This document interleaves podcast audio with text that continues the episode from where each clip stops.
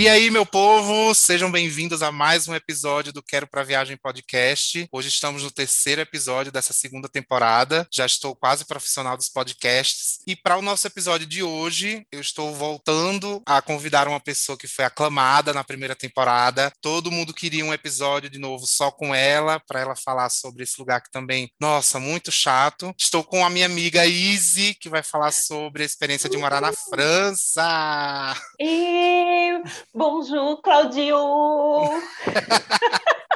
Vou deixar você se apresentar, apesar de que, né, já tivemos aí um episódio na primeira temporada, mas para quem está chegando agora, vou deixar a Izzy se apresentar para vocês aí, para a gente começar o nosso episódio. Então, me chamo Izzy Araújo de Medeiros, ou como os franceses dizem, Araújo de Medeiros. É, venho de Natal, tenho 34 anos, sou estudante e recepcionista em um hotel quatro estrelas. Estou estudando, fazendo uma licença profissional em economia da construção. Nossa, bem específico específico. Eu conheço o Easy já vai fazer 10 anos, né? A gente se conheceu ali em 2011, 2012. Easy saiu de Natal para o Canadá e voltou, e depois para a França e voltou. Enfim, ela é aquele tipo de pessoa desenrolada que quando você vê ela já mudou, quando você vê ela já está em outro trabalho. Então, Easy, queria que você explicasse um pouquinho para a gente. Eu sei que você ficou um tempo no Canadá, né? Pelo Ciências Sem Fronteiras. Como que surgiu essa ideia, então, de que você foi parar na França? Pois é, né? Foi completamente para mim, vamos dizer assim, um pouco surpresa, porque eu tinha, depois da, do Canadá, eu fiquei apaixonada pelo Canadá. Eu queria voltar para lá. Mas, ao mesmo tempo, eu tinha já, assim, vamos dizer, um pezinho lá na França, porque a primeira viagem que eu fiz para fora do Brasil foi com 16 anos, justamente para a França. Minha tia já morava aqui, eu acho que já tem mais de 20 anos que ela mora aqui, então ela fez família, fundou uma família, ela se casou duas vezes, inclusive. Então, eu vim com 16 anos. Não, eu queria ir para o Canadá, né? Mas aí eu fiquei pensando, poxa, ir para o Canadá é caro caro, né? Tem as bolsas de fomento, complicado. Então, eu fiquei procurando uma alternativa, como é que eu poderia fazer para unir o útil ao agradável, né? Ir embora, mas eu não queria ir embora só assim, me jogar no vazio. Eu pensei em continuar meus estudos, por que não fazer um mestrado? E fui pesquisar. Então, eu aproveitei o fato que tinha minha tia que já morava na França, em La Rochelle, inclusive, uma cidade belíssima, fica a dica. É meio que. É pertinho, eh, pertinho. Para mim aqui tudo é perto, né? Se a gente compara com o Brasil. Sim. Mas é meio que, assim, um pouquinho perto, eu acho perto, de Bordeaux, aquela região ali, só para se situar geograficamente. Então, essa vi primeira viagem meio que foi, eu fui para fazer um teste de língua, né? Que existe o DELF, o DALF, para saber o nível de francês que você tem. Sim. Então, essa, essa viagem foi meio que, ah, vamos, vamos ver, vamos fazer um teste. Eu passo quatro, três meses, né? Que é o máximo que o brasileiro pode passar como visitante, como turista. Fico lá na casa da minha tia, dei uma viajada também, que nem, né? Muito obrigada. e dei aquela revisada, vamos dizer assim, porque a imersão é a melhor forma de você aprender a língua. Aí dei aquela melhorada no francês, fiz a prova e também eu tentei buscar já universidades enquanto eu estava aqui, porque se eu precisasse ir lá visitar, ver como é que era a estrutura, não ia ser aquele choque, né? Aquele impacto. Então, foi meio que para isso. Voltei para o Brasil, preparei a papelada toda, tinha cartas de recomendação na época que eu estudei no Canadá dos meus professores de lado, dos professores do Brasil, e consegui ser aceita numa universidade aqui na França, não era onde eu queria, mas tinha bolsa. Aí eu vou-se embora. Ganhando então, já para vir estudar, tá ótimo, né? Não quero mais nada. Foi assim que vim parar aqui. Então, depois que você, na verdade, assim, você então foi com 16 anos só para turistar, né? Enfim. Depois de, da universidade é que você foi para o Canadá, voltou do Canadá e aí foi para a França fazer esse, esse teste de três meses. Esse teste, vamos dizer, 13 anos depois, né? Só esse detalhe. Só demorou um pouquinho. Mas, enfim, mas enquanto isso, não. O, a, vamos dizer, o sonho não morreu, ele ficou ali. Porque se não fosse aquela sementinha plantada, porque aprender uma nova língua, você tem que ter uma certa resiliência, né? Tem que estar ali que nem exercício físico, trabalhando um pouquinho em pouquinho. É um sofrimento. É que não, pra você ter a barriga chapada, tem que sofrer. Aí tá lá, ou acordar cedo, ou ir tarde, não sei. E a hora que tá disponível para ir malhar, comer menos. Então, mesmo mesma coisa para aprender uma língua. Tem o sofrimento também, você vai errar, você vai, vai pagar um mico, vai falar errado, até. Tem que ter aprender. disciplina. Tem que ter disciplina. E não estando no local da língua que você está aprendendo, fica muito mais difícil, né? Aonde eu ia falar francês em Natal, pelo amor de Deus. Se eu fosse para pipa, de repente. Pode ser que pode ser que surgisse a oportunidade, né? Pode ser, né? mas enfim, é, o Canadá ajudou, né, a melhorar, mas é, o que realmente hoje em dia eu posso dizer assim, que solidificou meu conhecimento na língua francesa foi ter vindo para cá mesmo para estudar aqui. Sim. Então você chegou na França como estudante, né, com essa bolsa do mestrado. Isso já faz quantos anos? Ai, nossa, foi em 2015 que eu passei dois anos nesse esquema lá no mestrado. E, gente, ó, se vocês acham que é, não é só flores, não, tá? É difícil, o babado é. E as aulas eram todas em francês? Todas em francês. A gente só tinha, tinha aula de inglês, né? Porque aqui na, na França, para você obter um diploma de engenheiro, você tem que, tem que ter um nível de inglês Sim. também. E aí, então, tinha aula de inglês, mas tudo era em francês. Além de ter a língua, né? Um vocabulário vocabulário completamente diferente, que é o vocabulário mais técnico, né? E que queira quer não, por mais que eu já tenha essa coisa de me adaptar, é sempre é difícil, né? O começo assim sempre é difícil. Então você dá umas escorregadas, umas derrapadas, então tem que estar ali com a cabeça muito forte para não se deixar, porque a gente cria muita expectativa, né? Sim. E as coisas também dão errado. Então você não pode deixar esmorecer no primeiro tropeço que você deu. Porque... então agora já são seis anos de França, né? O que é que mudou de lá para cá em termos de você chegou como estudante, já acabou o mestrado, Sim. e daí o que é que você faz então atualmente na França? Amigo, eu continuo estudando, né? eu acho que minha profissão forever vai ser estudante. E eu acho engraçado porque aqui é como se chega uma certa idade, é como se você não tivesse mais o direito de estudar. Você escolheu aquilo ali, você tem que morrer fazendo aquilo ali. Sim. Porque eu sinto que tem um certo preconceito das pessoas me verem com a minha idade e eu ainda querendo estudar, me aperfeiçoar. E eu questiono esse posicionamento das pessoas porque eu acho válido eu querer. Sim, continuar estudando. Buscar, continuar estudando e continuar buscando conhecimento, né? Até porque uh, os caminhos que eu escolhi no começo, por desinformação, por não compreender direito como é que é, realmente, né, essas diferenças que existiam do ensino daqui, do ensino do Brasil, então me levaram para caminhos que eu não queria ir. Tive que fazer outras escolhas. E aqui, estudar, também o custo de vida é caro, então você também tem que trabalhar. Ao mesmo tempo, eu ia conciliando a vida de estudante e trabalhando tempo parcial. Para mim, o mais fácil foi me inserir na hotelaria. E também Sim. teve um período que eu trabalhei com eventos, tipo recepcionista, em congresso, em, em feiras, né, internacionais. Então, pelo fato de falar uma outra língua, duas, ah, isso aí para você vir trabalhar na hotelaria e já brasileiro, que a gente sorri, é simpático, simpático, né, muita paciência. aí, show, né? Mas, é, então, eu continuei estudando, fiz até, eu estava sentindo a necessidade de me aprofundar ainda mais na língua francesa e na cultura francesa, fiz um outro curso na Sorbonne, maravilhoso. Fina. E agora, recentemente, estou terminando. Eu quis ir mais para uma parte, não ficar. Eu estava muito em canteiro de obra. Eu queria Sim. ir mais para a parte de estudo. Então, eu resolvi fazer um, novo, um curso que era de um ano, que dava uma retomada assim no que eu já tinha visto, né, para me preparar para essa parte mais de estimação de preços e orçamentos, que era o que eu queria estar trabalhando no momento. Aí pronto, estou fazendo um estágio em uma grande construtora era meu sonho de consumo de empresa. Ao mesmo tempo, né, ainda continuo trabalhando na hotelaria. Ótimo. Uma coisa que você falou, que eu queria até perguntar. Sempre o povo quer saber essa coisa de, por exemplo, você foi com a bolsa de mestrado. Só Isso. com a bolsa do mestrado dá para se virar ou tem que trabalhar? Olha, amigo, se vira nos 30, viu? Porque a bolsa, vou dizer logo a realidade para todo mundo. O estudante aqui, para ele, o governo faz uma, uma continha. Diz que, diz que se vive com 615 euros. Em Paris. Em Paris eu diria que é impossível.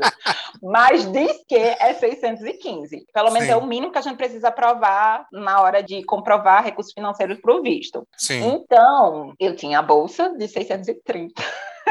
Nossa. A cidade que eu morava não era Paris, era duas horas de Paris, no centro da França. Então, era uma cidade menorzinha, custo de vida mais barato, então dava. A França, ela tem um assistencialismo social que é uma coisa assim, incrível, uma mãe. Então, eu tenho os mesmos direitos que um francês tem, eu sendo estudante estrangeira. Então, eu beneficio de ajuda de custo para hum, pagar meu apartamento, né, minha estadia é, como estudante. Sendo estudante existe, vamos dizer, prédios com quartos que é destinado para estudantes, universitários, né, ou jovens, jovens que eles chamam de nativa, jovens ativos de até 35 anos. Então, esses apartamentos são ótimos, né, tem uma excelente instalação, o preço do aluguel é mais acessível e tem uma ajuda de custo. E é isso aí que deu. Nos dois primeiros anos estava dando, mas eu queria mais, eu queria começar a viajar, não tinha verba para isso. Dá então, para viver, mas não dá para ter muito capricho. Não. Aí então, né, eu queria comprar uma brusinha, eu tinha um dinheirinho. Aí vamos embora para Paris, fazer uns bate e volta. Então eu comecei esse ritmo de estar tá estudando uma semana e final de semana fazia bate e volta para Paris para trabalhar. Não aconselho, mas era muito cansativo, né? E aí nessa é... época você trabalhava nas feiras, nos congressos? Em congresso, nossa, era ótimo, porque é um mundo novo, completamente diferente. Tinha feiras e congressos gigantescos. Eu vi coisas assim incríveis que eu só tive acesso porque, né, estava participando desses eventos. Em Paris o que não falta, trabalho para quem quer trabalhar, né? Então, seja num hotel, seja em eventos, é, se bem que depois da pandemia, né, as coisas mudaram um pouco. Mas restaurante, né, é, como garçom, sempre tem como. Até em café, se vindo só café, uma padaria. E com esse visto de estudante, você é, é como alguns outros países, você tem um limite de horas que você pode trabalhar. Como que funciona? Isso, eu posso trabalhar 900, 964 horas por ano, que isso daria mais ou menos assim, para cobrir o ano todinho, eu teria que estar trabalhando no máximo 20 horas, 20, 21 horas por semana, né? Sim. Estágio não conta, não entra na conta, né?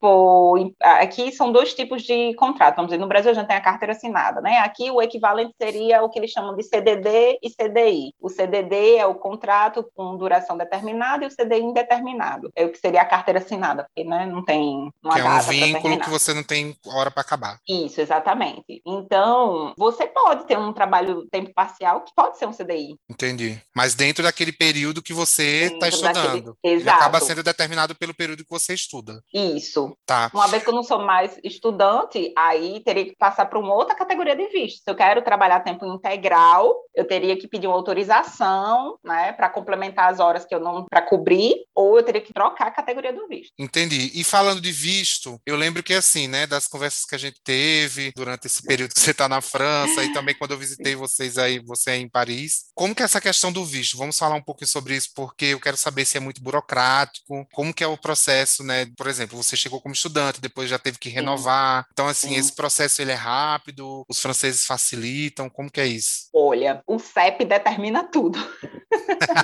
Se você mora num CEP, vamos dizer, teoricamente bacana, você vai ter menos problema. É, agora, se você mora em CEPs, vamos dizer, que, que, são bairros mais populacionais, assim, vai, vai ser babado. Primeiro, para ter que agendar. Depois, tudo é muito lento. Você tem que ter com muita paciência. Por mais que você dê entrada, não deixe para fazer as coisas de última hora, as coisas atrasam e você fica naquela angústia. Porque eu sou a pessoa assim, para mim tudo é muito certinho, né? Eu não consigo fazer nada, nada errado. Então, só de eu ficar com aquele sentimento que, ai meu Deus do céu, e se de repente um policial me para e pede meu documento, eu não tenho documento, ele vai me mandar embora daqui, eu não quero ir embora daqui, eu fico assim já, toda nervosa. Sofrendo. Eu, eu já vi uma vez um meme na internet que era uma moça que tava assim, tipo, não sei aonde foi tirada essa foto, mas era como tava a moça com o computador no colo, tentando resolver alguma parada burocrática com um documento e tem uma impressora assim no chão. eu, eu, olhei, eu olhei essa imagem, eu fiz, gente, isso poderia ser eu. Eu poderia estar saindo com a impressora realmente, porque o, o chato daqui é o seguinte: ok, preciso fazer o visto. Eles vão me dar uma lista, vão dizer o que, é que eu tenho que fazer, os documentos que eu tenho que juntar. Vou chegar lá com os documentos que eles colocaram na lista, ok? Colocou o documentinho na lista, fui lá com toda a minha papelada, eles recebem. Passa um tempo, cadê? Quero respostas, difíceis encontrar respostas. E aí descubro que falta alguma coisa. Inventaram um documento inventar um documento. Aí você vai, resolve, entrega o documento. Quando você vai lá e entrega o documento, eles descobrem que existe mais alguma outra coisa. E assim isso vai. Ou você começa, a, assim, você tem que ser calma, tem que falar, né, legal, manter a linha. Ou, às vezes, você também tem que realmente ser um pouco mais. Olha aqui, peraí. Então, hoje em dia, como é que eu faço minha papelada? Tem um sumário, certo? Eu faço, assim, aquela uhum. lista recapitulativa de tudo que eu estou enviando por datas. Para não faltar nada. É burocrático sim. Eu achava que no Brasil as coisas eram muito mais burocráticas, mas quer queira, quer não, no serviço público, eu acho que ainda existe uma boa vontade das pessoas do Brasil de querer agilizar ali, dar aquela ajudadinha. Sim. É, aqui não tem isso, não. Não tem essa, então, não tem essa coisa de vou te ajudar para me livrar logo de você. Não, eu já passei frio, chuva. Quando eu morava dentro de Paris, a, o local que os estudantes tinham que ir para agendar o horário, meu Deus do céu, era aquilo ali era, era tenso.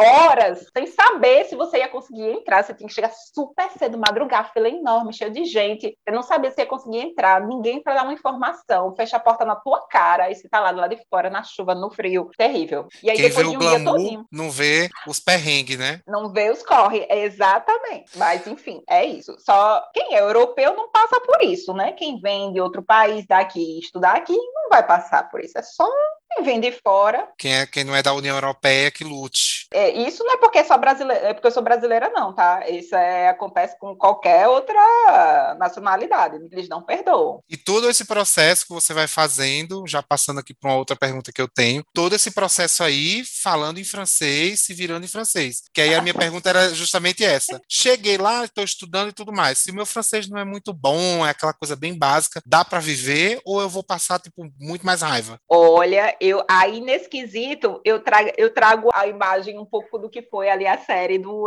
da Emily in Paris, porque você pode em Paris vai dar, porque eu Sim. vejo, eu via muitos asiáticos que às vezes eles iam acompanhado com uma pessoa que eles não falavam francês e ia acompanhado com a pessoa para a pessoa tentar traduzir. E eles falavam: "Não, não pode entrar, é só você", porque também com as restrições, né, devido ao Covid, Uhum. então, é, ah, isso pelo menos ajudou um pouco a organizar melhor o sistema e tudo ficar um pouco mais digital, que antes era é papel, é papel, é papel. E aí eu vi essas pessoas, coitadas, me dava uma pena, me dava vontade de dizer assim, quer ajuda? Quer que eu traduza? Mas a pessoa já tinha sido tão grossa que eu ficava até com medo, a- o atendente, no caso, que eu ficava até com medo de, aí eu ficava assim, só rezando, ai, que eu não pego aquela pessoa, meu Deus do céu, que eu não pego aquela pessoa que ela vai me recusar na hora. Vai me mandar de volta pro Brasil. Mas eu acho, eu diria assim, sabe um pouquinho de inglês em Paris, dá para quebrar um galho. Meu irmão veio para cá sem falar francês e ele se virou. Mas você não vai vir para cá para fazer amizade com brasileiros, né? Porque vai ter vários brasileiros morando aqui. Mas essa é aquela coisa. Como quando você tá realmente ali sendo confrontado com a situação, menino, você fala qualquer língua, viu? Mas para trabalhar, você acha que uma coisa que eu ia perguntar era isso. Para as vagas de trabalho, independente de qual seja, se é restaurante, se é hotel, para as vagas de trabalho, eles sempre vão pedir o francês. Porque, por exemplo, eu sei que na Itália é meio assim, tipo, você tem que saber Sim. italiano. Então, você sempre tem que saber francês, mesmo que não seja fluente. Olha, eu soube que a recepcionista que trabalhava antes de mim, ela era italiana, e quando a minha vaga, né, se efetivou lá, os outros colegas até fizeram, ai, ai, finalmente alguém que fala francês. Eu fiquei, oxe, e como assim a pessoa trabalha aqui sem falar francês? Ou seja, Alguém não Rola. falava francês. rolou, rolou. Ah, então assim, pode ser que existam algumas exceções, mas normalmente eles pedem que a pessoa fale francês. Mas pode É. ser que aconteça também de não. De não Exato, ser uma porque- coisa tipo decisiva. É, porque você tá na França, chega um francês, ele quer um serviço, e você não tá conseguindo falar a língua dele, ele vai dizer, querida, O que está Eu, acontecendo? eu tô no meu, eu tô aqui em casa. Você quer que eu fale outra língua que não seja minha? Você tá me colocando numa situação desconfortável? Que é uma coisa assim que todo mundo fala, né? Porque existe o mito. é, eu vou falar, eu vou chamar de mito, tá, gente? Porque eu não tive essa experiência. Mas existe esse mito de que os franceses são super rudes, são mal educados com quem fala inglês, porque eles querem que a pessoa fale francês, mesmo que a pessoa seja turista. Eu não tive essa experiência. Assim, eu não lembro, realmente não tenho uma recordação. Passei 10 dias em Paris e eu não, não tenho essa recordação, nem eu nem Milton, de ter sido maltratado porque a gente estava falando inglês. Mas para você que mora aí há seis anos, né? Eu imagino que no começo o seu, o seu francês não era tão fluente como agora. Você teve também essa perspectiva que, do que falam, né? Que os franceses são rudes. Ou você já viu alguma situação, ou isso é uma coisa que não acontece, assim, você nunca viu acontecer. Olha, eu diria que pode ser que aconteça em Paris com alguns parisienses ranzinhos, assim, rabugento, mas acredito que não, principalmente porque eu vejo pelo contrário. Quando eu vejo que alguém tá tentando, assim, quando você, claro que você tá falando logo inglês. Se você chegar violentamente, como nós brasileiros às vezes a gente chega para falar com alguém, ei, tu sabe onde é que fica tal, tal rua? Tu não dá nem um bom dia, tem que dar um oi, sabe? Não faz uma introduçãozinha, porque o francês você tem que já chegar já bajulando, né? Tem o bonjour, excusez-moi, tem que dar uma introduçãozinha ali, não pode chegar atacando a pessoa com a, com a pergunta, assim. É violento. Então, eu não sei, vai que o americano ele é mais assim também, direto, né? Sim. O inglês, o inglês britânico, ele já vai ser um pouco mais educado. Então, eu acho que chegar, porque já é aquele choque pro francês que já não é tão bom assim. Eu, isso foi para mim um, eu fiquei de cara também que eu quando eu soube que os franceses não sabiam falar uma segunda língua. Eu também achava que eles arrasavam. Eu achava que a Europa como um todo, a galera todo mundo falava inglês fluentemente. Descobri isso também trabalhando com algumas pessoas de outros países. Descobri isso também, fiquei um pouco chocado. Ah, então eu já ouvi de tudo um pouco. Eu já ouvi pessoas que dizem assim: "Olha, porque o francês tem uma uma relação com a língua materna muito forte. Ele domina a língua dele de uma maneira, né, na escrita e tudo. Então, para falar uma outra língua, ele tem que falar com a mesma maestria, vamos dizer assim, com o mesmo domínio. Então, quando ele não tem aquele domínio, ele prefere não falar. Eu uh, acho que não, hein? acho que não é esse o caso. E, inclusive, que aqui a influência é do inglês britânico. Sim. Aí fica aquele sotaque forte, socorro. Não dá para entender. Eu tento, mas não dá. Além do francês, existem, claro, né, como qualquer outro país, os sotaques dentro do francês. Sim, sim. E que são fortíssimos em certas regiões. No começo eu não entendia. Então, eu acho que o francês, quando ele é abordado por alguém que já chega assim, né, vomitando já um inglês para cima dele, eita, ele já fica, opa, socorro, o que é que eu faço aqui com isso? Mas se você já chega, já introduz um bonjour, aí de repente você fala um atrapalhado, je ne parle pas français, e aí você emenda um, um inglês, ele, sei, que ele, vai, ele, ele vai tentar, ele perdoa, aí vai tentar ali te ajudar, agora também não vai fazer pergunta difícil, pelo amor de Deus. é, porque existe todo esse mito que, claro, é, a gente está aqui, sempre reforço isso, estamos aqui falando das, das nossas experiências, né? Estamos Sim. falando da experiência de Easy. Pode ser que Easy nunca tenha passado por uma situação dessa, e pode ser que outras um milhão de pessoas tenham passado por isso. Passado, Estamos sim. aqui sempre falando da perspectiva da pessoa que está sendo entrevistada, né? Não é uma verdade absoluta. Agora, com relação à questão assim de integração, né? Você está aí há seis anos, e assim, eu conheço outras pessoas que moram em outros países, também da Europa ou de outros continentes, que falam que é difícil se integrar com as pessoas do país. Então, assim, uhum. tenho, tenho ouvido histórias, por exemplo, de pessoas que moram na Alemanha e que sentiram dificuldade de fazer amigos alemães, alemãos, Sim. alemães, alemães, né?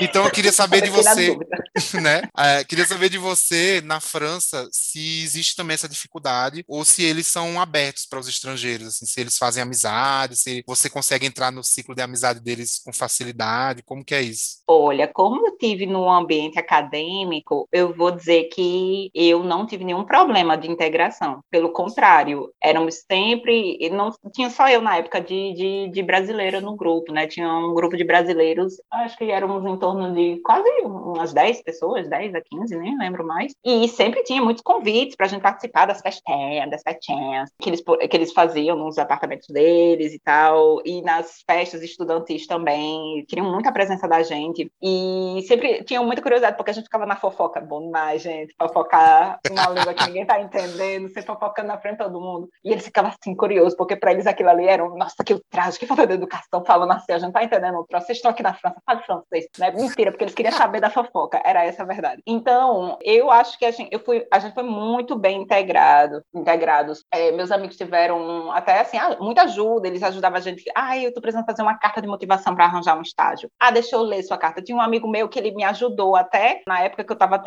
tirando minha carta de motorista, na parte da prova é, teórica. Ele Sim. tinha acabado de fazer a, a prova dele e ele me ajudando, com, as, dando estratégias e dicas, como é que eu faria, porque tinha uma coisa ali, interpretação e tinha umas pegadinhas. Então, foi, entende? Tinha aquela paciência, porque às vezes a gente, brasileiro, é, não gosta de conversar, né? não gosta de falar, né, um pouquinho. E aí, é muito angustiante quando você quer conversar e você não tem aquele domínio daquela língua. E a outra pessoa, coitada, eu ficava vendo a cara deles assim, é, porque o grupo da gente tinha todos os níveis possíveis de, de língua francesa ali. Tinha os que sabiam mais, os que sabiam menos, mas eu via a carinha deles assim, às vezes, tipo, socorro.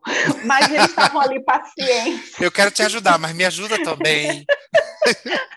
Mas eles estavam ali pacientes, sabe? Porque, quer queira, quer não, eles ficam contentes de ver que as, as pessoas estão absorvendo, estão aprendendo da cultura deles também. E eles, não, eles ficam com a preocupação de não quero que ninguém saia daqui falando mal, viu? Tá daqui falando mal, não. Foi ah, então que bom. Porque, assim, realmente, em alguns países da Europa, as pessoas sempre falam dessa coisa que o europeu é mais fechado, mas eu também nunca tinha ouvido falar mal nesse sentido dos franceses. Até porque também o pessoal fala, você até comentou rapidamente, que os franceses gostam de uma festa, os franceses Sim. gostam de uma bagunça também. Então, assim, eu nunca tinha ouvido falar que eles não, não integravam bem as pessoas, né, sejam elas estrangeiras ou não. A gente sabe que, assim, deve acontecer com alguns grupos, talvez, por questões de imigração, né? Isso tem em todo uhum. lugar. Não, a gente também no Brasil, se você for perguntar para uma pessoa do Haiti, aqui no Brasil, para uma pessoa de Cuba, para uma pessoa, né, da África em geral, eles vão ter muitas histórias para contar de brasileiros que tratam eles mal. Então, Sim. eu sei que isso também acontece na Europa, até porque eu também imagino que depois dos atentados na França, algumas pessoas ficam mais retraídas com relação né, a, a certos tipos de, de contatos ou algumas comunidades. Mas então, no geral, pelo menos pela sua experiência, você não teve essa dificuldade sendo brasileira. Não, eu, é, eu pessoalmente não, não senti nada disso e nem as pessoas próximas a mim. Mas já houve, eu já vi relatos aqui na comunidade do grupo de brasileiros Paris. Teve uma, até uma moça uma vez que ela relatou uma história. Ela estava no metrô com o namorado dela e eles tinham comprado troço que estava meio que ocupando um certo espaço dentro do metrô, mas não estava incomodando as pessoas. Uhum. Mas estava lá aquele troço volumoso. E simplesmente uma senhora do nada, e ela conversando lá com o namorado dela, não sei se ela estava falando com ele em português ou em francês, enfim, a senhora simplesmente vai embora, empurra a moça, essa brasileira,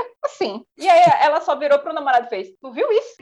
menina, a mulher voltou com um quente dois fervendo em cima da menina. Ou seja, será que ela teria tido essa reação se fosse uma francesa? Entendi. Acho que não. Ela usou uma situação, ela forçou uma barra ali para deixar realmente uma pessoa, uma, vamos dizer assim. A menina, ela disse que aquilo, aquela relação daquela mulher e, e os insultos que foram ditos para ela, ela disse assim: sério, a minha vontade naquela hora foi de ir embora daqui. É, acontece. Tem gente odiosa em todo canto, né? Sim. Então, essa, a gente escuta essas experiências e tal. Mas é como eu sempre penso, assim, se você está indo para outro país, né, para morar em outro país, independente de qual seja, você tem que estar tá aberto para o que é bom e para o que é ruim uhum. daquele lugar, né? A gente passa experiência ruim brasileiro morando no Brasil. Então, se você vai para outro lugar, você tem que ter consciência de que não vai ser também um mar de rosas, que todo mundo vai ser super educado, que todo mundo vai achar maravilhoso que você está lá. Vai acontecer não. esse tipo de, de, experiência. É, é o ideal? Não, mas pode acontecer, a gente tem que estar tá preparado. Fique pleno ali, porque se aquela pessoa te der aquela ignorada, foi indiferente você, você é ok, beijo querido, tá perdendo uma amizade ótima, maravilhosa, que podia te mostrar o Brasil depois, se você fosse para lá, ia dar altas dicas, né?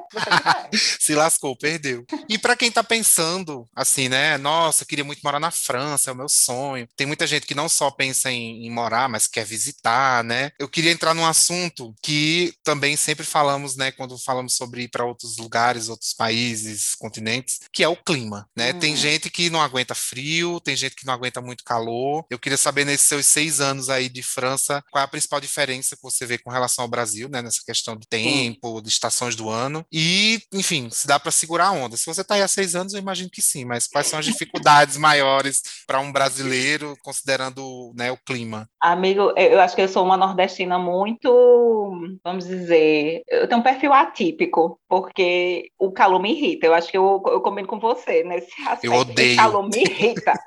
eu, e eu, eu tinha uma coisa, assim, desde pequena, eu sonhava, eu, dizia, eu ficava imaginando, será que existe algum lugar que eu vou morar, que eu vou ter o sentimento que eu tô saindo na rua e como se, vai ser como se eu tivesse, assim, tipo, no ar-condicionado geral? Tô pensando nisso. Acho que por isso que eu amei o Canadá. Sobrevivi a menos 30, meu Deus. Pois é. Enfim, é. aqui, pelo menos o frio, quando faz um frio, mas assim, é aquele frio, eu acho um frio, para mim, é um frio gostoso, é um frio que você se veste chique, você fica fino, lindo, num casaco bonito. Você não precisa botar aquele casaco Michelin, que você fica parecendo um boneco, né, da Michelin. Não, você bota uns casacos bonitinhos. É tanto que você vê o pessoal aqui no inverno, né, tão bota, o pessoal ainda sai com tênis, Sim. uma roupa mais leve, porque aqui realmente é a aparência, né, que importa, seu estilo e tal. O verão, aí é complicado, porque você quer se manter ali na linha, mas aí você não consegue, porque o verão aqui não tem aquela brisazinha, não tem um ventinho quando você, um ventinho fresco, você para embaixo de uma árvore.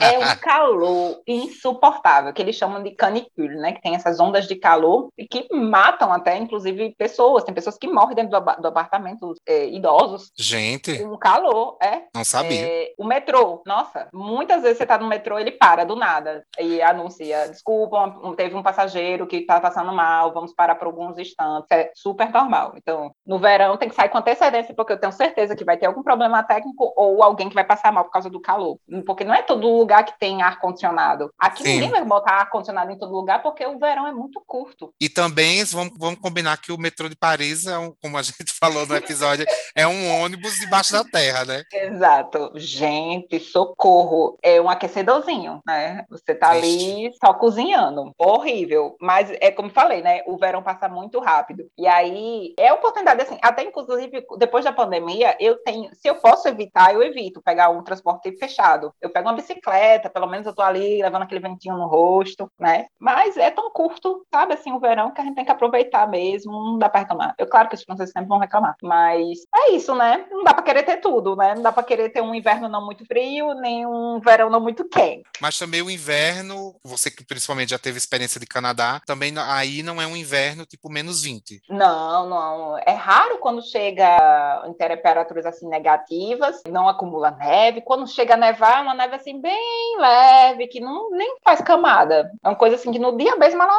ela, já, ela já derrete, né? Agora, se você vai para outras regiões, vai chegando nas regiões mais elevadas, aí você pode aproveitar os benefícios do frio, né, da neve, e, por exemplo, para os Alpes, para esquiar. Sim. é, estamos lembrando, gente, que estamos falando ali, né? Izzy mora na região de Paris, então lembrando que a gente está falando da experiência dela ali, né? Paris, Grande Paris, né? Vamos chamar Grande Isso. Paris, que é ali as Grande redondezas. Paris. Isso, região metropolitana. Falados do clima, vamos perguntar uma coisa aqui que eu sempre pergunto para as pessoas. Qual é a melhor coisa e a pior coisa de morar em Paris? bodies Tá, vamos começar com que a gente já falou um pouco, né, que seria um tópico aqui que foi falado, burocracia, vou elencar burocracia com certeza como uma das coisas piores. Eu acho que há um certo desrespeito com as crenças religiosas, por mais que a, os franceses tenham a cabeça aberta, mas tem um certo ceticismo quando as pessoas defendem suas, assim, elas não é que elas defendem, elas só dizem assim, eu sou uma coisa, e aí, em vez de você dizer, ok, legal, massa, não, você sempre vai soltar uma piada piadinha. Vai ter um questionamento, uma piada. É, tem um julgamentozinho assim, aí eu, eu sinto que isso não é legal. Então, acho eu, eu, eu elencaria isso como uma coisa negativa. Mas não tem muita coisa negativa, não, né? Senão não estaria morando aqui. Porque eu acho que assim, não vai ter problema em, em todos os lugares, né? A vida é cheia de problema. É só Exato. que onde está o pulo do gato? É onde você resolve. Como é que você resolve os seus problemas? Eu acho que os meus problemas, eles são resolvidos mais facilmente aqui. Entendi. Então aqui a gente tem problemas com da mesma maneira, a gente tem problema com transporte cheio, tem é, desigualdade social, por mais que ela seja, né, não é como gritando como no Brasil, mas também tem. E para as coisas boas, é, eu já tinha comentado rapidamente, acho acho que a assistencialismo, a assistência social da França é uma mãe maravilhosa. Eu diria também a educação, né? Das, as pessoas são muito educadas. E eu, falando um pouco das coisas tangíveis e intangíveis. E tangíveis eu iria para a parte da infraestrutura, que eu acho que os equipamentos urbanos, né? Eu uhum. acho que o uhum. melhor de morar aqui é você ter essa infraestrutura. Eu que eu não ando, eu não tenho um carro, eu me sinto uma pessoa completamente independente, móvel, né? Eu vou para qualquer lugar onde eu quiser, na hora que eu quiser. É uma cidade bem conectada. Isso. Ah, eu acho Perfeito. fantástico. Perfeito. É pra gente que ficava ali, né? Você no, na, no satélite, né? O bairro lá de Natal e eu Nova Parnamirim. A gente sabe como é ter que esperar 40 minutos por um ônibus. Sim. Ou então só tem uma ou duas opções de ônibus para poder ir pros lugares. É o E quando eu falo aqui para as pessoas que eu digo, gente, lá, eu não sabia a hora que o ônibus ia passar, na verdade. Então você tem que ir pro ponto sem saber que horas você vai chegar. Você se programa mais ou menos. Sim. Ah, é. Eu lembro quando a gente estava em Paris, você tinha um aplicativo e também tem umas plaquinhas, né, que fica dizendo o ônibus Sim. vai chegar em 10 minutos, o ônibus vai chegar em 5 minutos. Eu amo isso. Podia ter no Brasil isso, pelo menos, né? É tão Tem bom. GPS século XXI, pelo amor de Deus. Agora, uma coisa até que eu, eu não tinha colocado aqui no nosso, na nossa pauta, mas você foi falando, eu pensei, eu lembrei. Tem alguma coisa, por exemplo, você está aí há seis anos, né? Então podemos dizer que você já está imersa na cultura francesa já faz um certo tempo. Tem alguma coisa que você vê que era uma coisa que você fazia como brasileira e que você mudou porque, enfim, por causa dessa imersão cultural na França? Algum costume, algum costume de brasileiro, a gente tem vários costumes, né? Bons e ruins. Alguma coisa que você percebeu que assim, tipo, caramba, nunca mais eu fiz isso. Ah, mas é porque também sim. ninguém faz aqui, também não vou fazer. Sim, sim, sim. Um deles foi falar alto, eu tenho que Eu tento me conter. Às vezes, quando eu vejo que alguém faz, tá falando muito alto, aí eu faço, eita, me descontrolei. Porque às vezes eu me empolgo na conversa, né? Aí a voz, ih, vai lá, agudos. Mas eles, nossa, detestam que você fala alto. Você tem que falar assim, meio baixinho, aquela vozinha assim, suave. Aí pra mim, eu, ih, aí não dá. Mas eu, né, fui aprendendo isso também. Aí deixa eu ver outra coisa, outro costume, assim, de cabeça. Ai, vai, tem um monte de coisas. Ai, assoar o nariz. Ah, mas isso eu não mudei, não. Isso aí eu continuo não fazendo como eles, não. Pelo amor de Deus, que eu acho nojento. Ah, eles também fazem, os americanos também fazem. É, ai, gente, não é assim discreto como a gente, não, que a gente vai, não, não faz nem barulho. Eles é. Dá aquela soada mesmo. Pra... É, ah, socorro. ah, eu acho também perguntas indiscretas. Eu acho que sem querer eu já. No começo eu ficava muito constrangida quando eles faziam perguntas assim, do tipo, sim, mas vem cá, tu faz o quê? Ah, é? Tu trabalha em tal canto e tu ganha quanto? Menina, eu ficava assim, ah, Maria. ah, os franceses, então, eles perguntam isso abertamente, sem problema. Pergunto no Brasil é um tabu, né? A pessoa perguntar quanto é, você ganha, você fica, nossa, nossa me invadiu, me invadiu. Aí eu fico, jeito que vocês ganham bem, vocês podem falar, né? Eu vou, desculpa, pobre. Nem me pergunto. Mas aí agora o pior que sem querer, agora é, é, é de praxe. Agora eu, eu pergunto, porque no começo a pessoa me perguntava para mim, eu ficava, eu, eu ficava constrangida por responder, mas eu não perguntava para outra pessoa. E ela ficava ali esperando, aí ela acabava dizendo, né? Aí Sim. eu ficava, bicho, que pessoa mais ostentando. Já chega falando quanto ganha, nossa. Mas é, tem uma coisa aqui de meio que. Ah, eu, eu tenho orgulho da minha trajetória. Sei lá, eu acho que tem um pouco disso, eu acho estranho. E eu acho que a etiqueta também, para quem não é acostumado, é uma coisa que choca no começo. A etiqueta até, assim, a etiqueta da mesa, a etiqueta de, de vida, vamos dizer assim, né? Sim. A coisa do você tá comendo, peraí, enquanto. Se você tá, tá comendo. Pronto, agora eu vou almoçar com meus colegas no trabalho, tentamos todos, bom apetite, né? Quando todo mundo tá sentado, ah, ok, podemos começar? Você não começa a comer antes de uma outra pessoa. Ah, entendi. Você pegou uma sobremesa, você não vai atacar sua sobremesa só porque você terminou seu prato. Você tem que esperar para ver se os outros terminaram também. Ah, existe um acordo velado ali de que, é cada, de que as pessoas vão esperar o momento da sobremesa, Exato. o momento ah, de comer. Tu não se levanta da mesa para ir fazer alguma coisa enquanto tá todo mundo comendo. Então são detalhezinhos, né? Que no começo as pessoas te olham estranhamente, você não sabe por quê, aí depois você vai pegando. Então, hoje em dia, para mim, se alguém faz alguma coisa, eu fico chocada. se alguém começou a comer sem eu estar tá lá sentada na mesa. Eu fico chocada. Ou uma coisa que acontece também, a tal da bisa, que a la bise, que é os beijinhos. Gente, aí você chegou, bonjour, aí não é só uma pessoa não, você tem que dar em tudo, teoricamente, antes do, do Covid, né, você tinha que... Dois mundo. beijinhos. Ah, dois beijinhos. Isso aqui em Paris, tem lugar que é até mais. Então, é, é, na chegada e na saída, tá? Aí, como é que eu fazia na universidade? Às vezes eu juro, eu chegava até atrasada para não ter que fazer os beijinhos no povo. Pra chegar, oi galera, tudo bem? Então eu chegava assim, e aí galera, tudo bom? Vamos junto, mundo, e aí aquela coisa. Passava um tempo, na hora do intervalo, ia lá conversar com meus colegas franceses, ah, eu com as caras chateadas, eu acho que é que tá rolando. Você não falou comigo hoje de manhã? Eu digo, eu falei, eu dei bom dia. Eu dei um geral.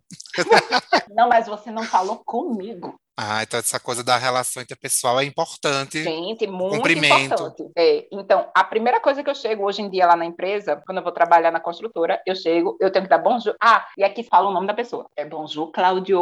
Não é só um bonjour, não, tá? Tem que ah, falar o seu nome depois. É que você tá Aí dando bom dia para aquela pessoa. É, e eu fico, poxa, eu não, não lembro mais o nome daquela pessoa. E agora eu faço o quê? Ah, eu dou só bom dia mesmo, porque eu não sou obrigada. Mas eu dou uma voltinha pra, em todas as mesas do setor lá, que todo mundo trabalha, para dar bom dia para todo mundo, né? Geral, não. Eu tenho que dar um para cada um. Mesmo que tenha uma mesa colada na outra, eu olho para a pessoa, é um bonjour para ela, é um bonjour para ela, é um bonjour para outra. Gente, ah, tem um ritual, o ritual, é um de, ritual. de cumprimento. É. Mas gostei, achei educado. Assim, né? Educado, né? É que a gente, a gente já quer cortar caminho, né? E aí, galera, aí tá na sala com 40 pessoas, e aí, galera, pronto, já falei com todo mundo. Próximo. e com relação a costumes estranhos, você percebeu? Assim, você já falou a questão do assoar o nariz, né? Sim. Mas é... você tem mais alguns exemplos de costumes estranhos que, por exemplo, nós brasileiros iríamos achar estranho dos franceses? Aí talvez eu acho que já deve, deve ter, eu acho que eu já estou familiarizada e eu não estou. já se adaptou, já acha normal. Ai, meu Deus. Provavelmente, viu, amigo? Porque tinha muita coisa que eu lembro que me chocava no começo, mas agora eu não, assim. Mas não é, tem nada que, que eles fazem cabeça... que você faz. Menino, que molesta é isso? Pra que isso? Olha, agora me veio algo na cabeça. Às vezes, assim, os casais, sabe? Às vezes eles estão. Não sei, eu sei que a gente não tem. Eu não vejo aquele casal muito de beijo na, de beijo na boca no meio da rua. Sim. Mas eles é, quando eles estão no restaurante, por exemplo, às vezes comendo, às vezes a senhora senta no colo do, do seu cavalheiro. Assim. A dama senta no colo do seu cavalheiro. Assim, é, eu fico, gente, ela sentar assim no colo do outro, no meio do restaurante.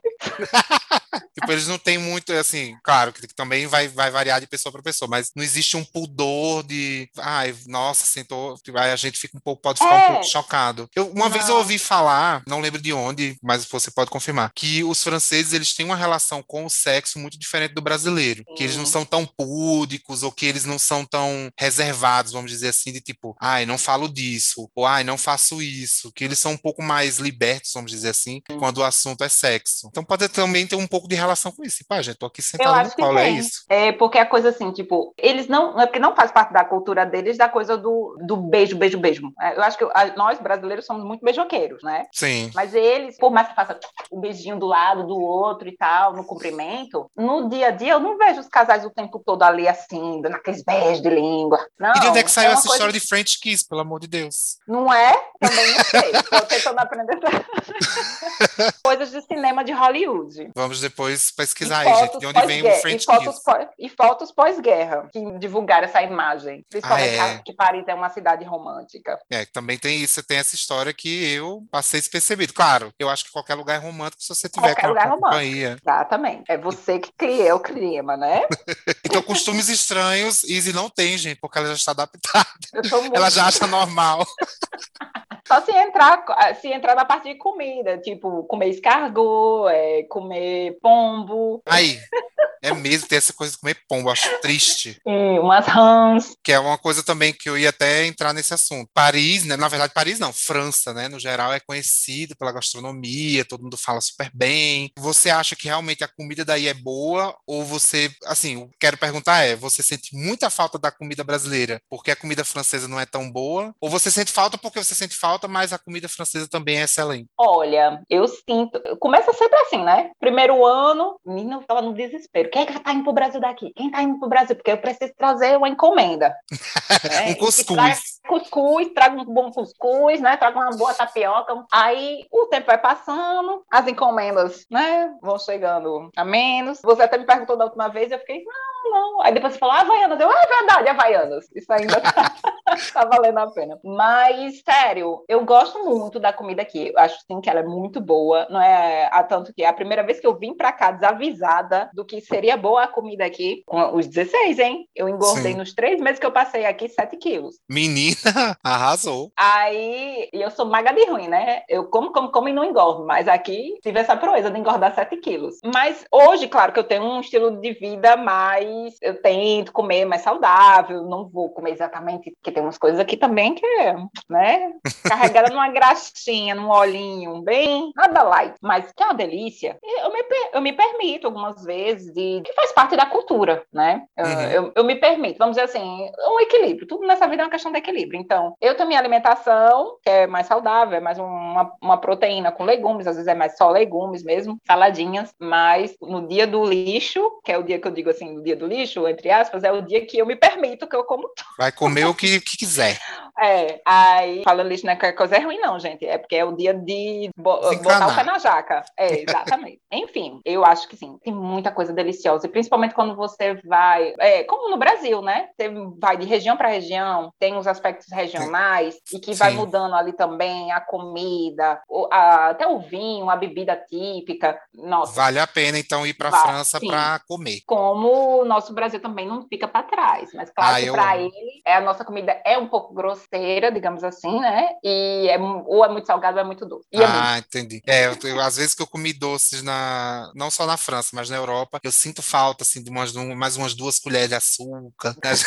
a gente sente um pouco de falta. E pra gente ir terminando nesse nosso uhum. episódio uhum. sobre a França, que eu estou amando, não posso me empolgar aqui, porque oui, oui, oui. um episódio imenso. Eu queria aproveitar do seu expertise, né? Izzy trabalha na, rede hoteleira de Paris já há algum tempo. Eu queria que você, então, desse algumas dicas aqui para quem está escutando o episódio, pense em ir para Paris, que vai a primeira vez, ou que vai já segunda, terceira vez, mas tem dificuldade de encontrar lugar, porque, assim, gente, Paris tem uma hospedagem carésima. Então, se você souber alguns macetes, pode ser que ajude. E Easy trabalha nisso, né? Então, ela tem algumas dicas que eu sei que ela pode compartilhar, que ajudaria muito. Então, eu queria que você desse primeiro uma indicação de dois lugares que você sabe que os franceses frequentam, mas que não é tão turístico e que vale a pena visitar. E também algumas dicas de hospedagem. Ajuda a gente a conseguir uns, né, uns lugares mais bacanas, sem pagar tão caro. Com certeza. Então, vamos começar com indicação de lugares. Claro que a França também, né? Não tem só Paris, região metropolitana parisiense. Vai também, olha, olha umas outras cidades, tem coisas lindas e maravilhosas para se ver. Eu diria até Deauville, que não é muito longe de Paris, que é região tipo litorânea, mais para o norte. A própria cidade que eu, minha tia morou, La Rochelle, eu acho incrível. Eu, eu visitei recentemente Marseille, o Natal, no final do ano, em Estrasburgo, que é divisa com a, com a ah, Alemanha. A coisa mais linda do mundo e um espetáculo. E Bordeaux, ai, nossa senhora, o que é aquela cidade? E o vinho, e tudo que ela representa. Incrível. Então, né, tem opção. Aí em Paris, já aí nem se fala, porque você tem que ficar dias. Eu, esses anos todos que eu moro aqui, eu não visitei tudo ainda, sempre estou descobrindo novos lugares e eu acho isso incrível. Eu acho que é um pouco a pegada, eu acho que também seria como Nova York, tem um pouco aquilo também, né? Tem sempre novidades e a cidade é enorme, uma novidade. Isso. Então aqui, eu não vou dizer um lugar em específico, mas eu diria porque como tem lugares que fecham, tem lugares que reabrem em épocas diferentes, seriam os rooftops. Tem rooftop que é muito parisiense, que não vai ter nenhum, quase nenhum estrangeiro e tem uma vista linda da cidade e você não precisa ir nos pontos turísticos que vai estar cheio, cheio, cheio de gente. Tem rooftop muito exclusivinho que você Sim. vai encontrar se você fizer uma pesquisa básica no Google, qual é o rooftop do momento que a galera tá indo, com certeza vai estar tá lá. Mas ele não tá no roteiro turístico. Até porque Paris não é famosa pelos rooftops como Nova York, por exemplo. Não. Se você vai para Nova York, é praticamente obrigatório você ir em algum rooftop e tal. Então é uma dica até legal, porque eu, por exemplo, as duas vezes que eu fui em Paris, eu não pensei em ir num rooftop, sei lá, é, ter, ver a vista, comer alguma coisinha, às vezes, né, tomar alguma coisa. Boa Sim. dica, gostei. É, aí minha dica seria essa, e eu tô muito numa vibe de parque. Uhum. E como eu moro alguns minutos de Paris, e eu descobri que Paris cortada pelo Rio Sena. Existe um outro rio nas proximidades que o Sena também passa por, que é o a Marne. Gente, é incrível. Então, a minha dica é rolê de bicicleta, descobrindo partes da cidade fora de Paris. Essas cidadezinhas que estão próximas, que não são distantes e que tem restaurantes, que tem barzinhos, terraços, são gracinhas, coisa coisa mais linda. Tem vários, vários, vários, vários. Um rolezinho de bicicleta. Pela, pelas redondezas. Tira um dia do seu roteiro de Paris para fazer essa redondeza aí, que vai ter boa surpresa, então. Exatamente. Show. E, voltando para a parte das diquinhas de onde ficar, porque tem gente que pensa, gente, olha, eu vou reservar um bom hotel, três estrelas em Paris, né? Três estrelas vai ser babado, três estrelas é um luxo. Não, não se iluda.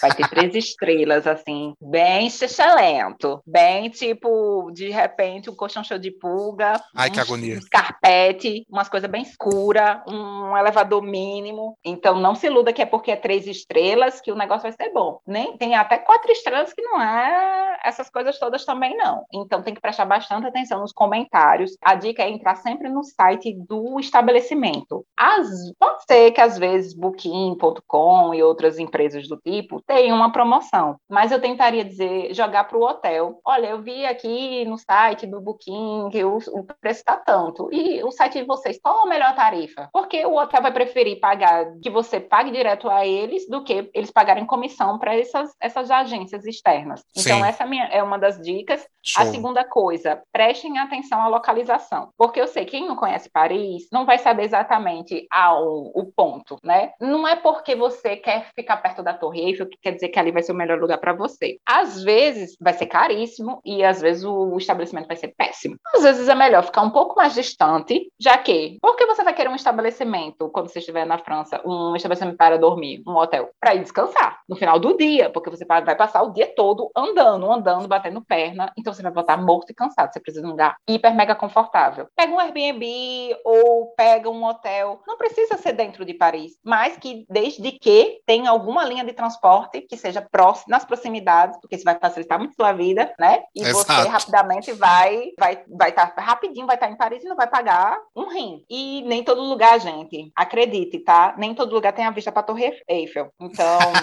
não se iludam. Não queiram só isso. Vocês vão poder visitar a Torre Eiffel, tirar fotos lindas. Não queiram estar no quarto para tirar a foto da torre do quarto, pelo amor de Deus. Não. Aí vai pagar coisa super cara? Não vale a pena. É melhor ter conforto pagando menos e ficando um pouco mais distante, mas desde que tenha transporte passando, né? E até um pouco mais tarde, porque aqui os transportes vai até duas horas da manhã, metrô, e mesmo assim ainda ficam ônibus circulando durante a noite que cobrem a linha do metrô. E tem Uber e tem isso tudo. É só aí, eu acho que seria umas diquinhas rapidinhas aqui pra gente poder encerrar. Para vocês ficarem espertos.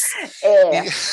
para a próxima vez que forem em Paris, esperamos que em breve, né, que essa pandemia já passe, que a gente possa viajar de novo, para a gente já poder ter uma noçãozinha, porque realmente é difícil encontrar lugar barato em Paris. Então pode ser que você não encontre o mais barato do mundo, mas pelo menos você vai encontrar o mais confortável ou um mais bem localizado, que realmente essa coisa do, ah, eu quero ficar perto do principal ponto turístico, mas às vezes nem é tão vantajoso. Às vezes não. pelo barulho, porque às vezes o hotel é ótimo, mas e o barulho? Porque você está perto do maior ponto turístico da cidade, então vai ter, vai ter burburinho por perto. Ou então, o periferique. É... Ai, meu Deus. Se eles ficam perto do periferique, pelo amor de Deus, não. É o, o periferique era o, é o periférico, é o que faz o, é uma espécie de uma pista que dá, faz o contorno de Paris. Sim. E esse é como quando os carros querem ir de, um, de uma ponta para outra, eles não vão cortar Paris porque eles levariam muito tempo por causa do tráfego, é, tem que obedecer uma, uma velocidade mínima dentro de Paris. Ah, tipo uma marginal Isso. São Paulo. Aí eles pegam esse contorno para ir mais rápido. Sim. Imagina a quantidade de carro que circula. Aí a pessoa fica no hotel, perto do periférico. Meu Deus, do periférico. Gente.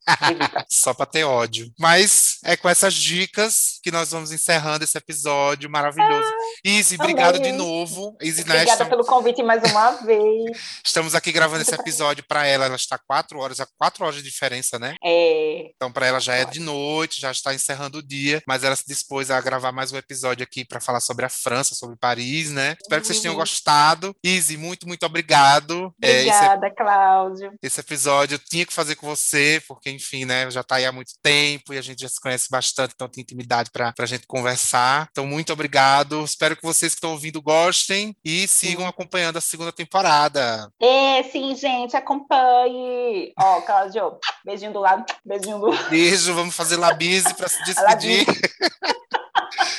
Obrigado, até a próxima. Obrigada, minha filha. Tchau.